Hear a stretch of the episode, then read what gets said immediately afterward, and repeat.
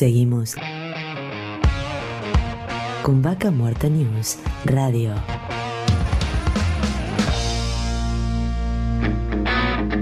Auspicia.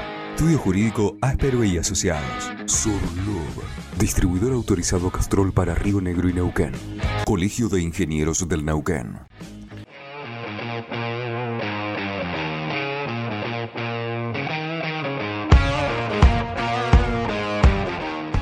Estamos en contacto con Daniel González, presidente de ACIPAM, la Cámara de Comercio de Neuquén, un poco para hablar de la actualidad, de las tarifas eléctricas que han aumentado, de los cortes de ruta. Bienvenido Daniel, Darío Irigaray te habla. ¿Qué tal Darío? Eh, gracias por comunicarte. Bueno, contanos un poco cómo viene todo esto que sabemos que, bueno, los dos temas que, marcaba recién, tanto el tema del tarifario y el tema de que no, no haya una libertad de tránsito garantizada en la provincia de Neuquén, este, donde vuelven los fantasmas después de estar tantos días con cortes otra vez esta semana más de tres días todo cortado, que realmente preocupa. Sí, nosotros emitimos un comunicado en el día de ayer o anteayer, este, que realmente donde manifestábamos nuestro profundo malestar, porque un poco vienen los fantasmas de abril, que eh, si vos te recordás estuvo más de 20 días cortada la ruta, y nosotros a través de nuestro Observatorio Económico de Azipán pudimos este,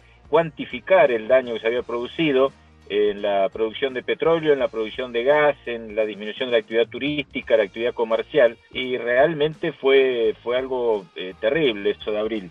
Y bueno, y ahora vuelve esto, este, y a uno le entra ese temor, aparte de todos los problemas que manifiestan este, nuestros asociados, desde no poder eh, pasar un equipo de, un, de una provincia a otra por el puente, eh, hasta no poder atender las sucursales quienes tienen, porque convengamos Darío que todo esto un conglomerado entre, entre Villa Regina y Plotier, podemos decir, que no, no distingue el límite geográfico. La realidad es que acá este, creo que hay una actividad económica muy complementaria y mucho del personal de nuestras empresas vive en Chipoletti o viceversa, y hay sucursales de quien tiene un comercio en Neuquén, también lo tiene en otras ciudades del Valle.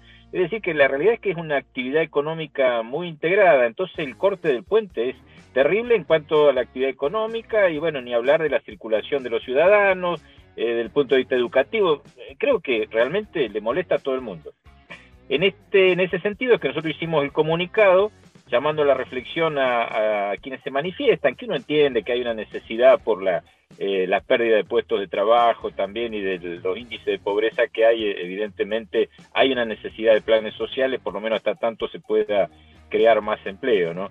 Eh, pero no es la metodología en primer lugar, y por otro lado también le pedíamos al gobierno que, eh, que este, vaya al diálogo, que, que, este, recurra al diálogo para ver si se podían evitar estas situaciones. Este, así que esa es un poco la situación en lo que hace a, los cortes. Claro, bueno, y, el otro tema que, también este, ataca a las empresas, esto de donde han venido el nuevo tarifario, que donde las empresas tienen contratado potencia, se ha disparado el, este, costo de la energía, que justamente se usa para, producir. Sí, nosotros hemos recibido quejas de, de, muchísimos asociados, fundamentalmente del parque industrial, o quienes tienen heladería, o sea, todo aquel que tiene este, contratado potencia, eh, porque ahora, de acuerdo al nuevo eh, cuadro tarifario que se ha este, que se ha sancionado, sancionado con el contrato de concesión, el nuevo contrato de concesión que tiene Cal. Eh, ellos han cambiado la forma de, facturar y se ha castigado muy fuerte a todos los que producimos, a los que generamos empleo, a través de justamente de cobrar eh, los puntos de potencia que uno tiene contratado y para poder eh, mantener eh, constante la facturación de el, consumo residencial y de comercios chicos. O sea que se ha castigado la producción, así este, lisa y llanamente. se lo hemos planteado al Consejo Deliberante, que nos recibió solamente un, un consejero del Consejo Deliberante con un contador, eh, y bueno, ellos le adjudicaron toda la responsabilidad al poder concedente, que fue el, Consejo Deliberante, que fue quien sancionó esta, esta ordenanza, y por supuesto el, municipio como ejecutivo municipal.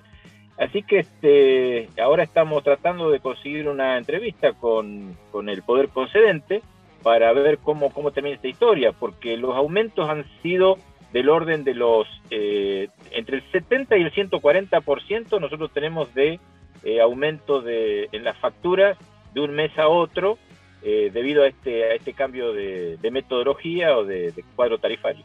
Es un porcentaje importante. Y te agrego algo más, Darío.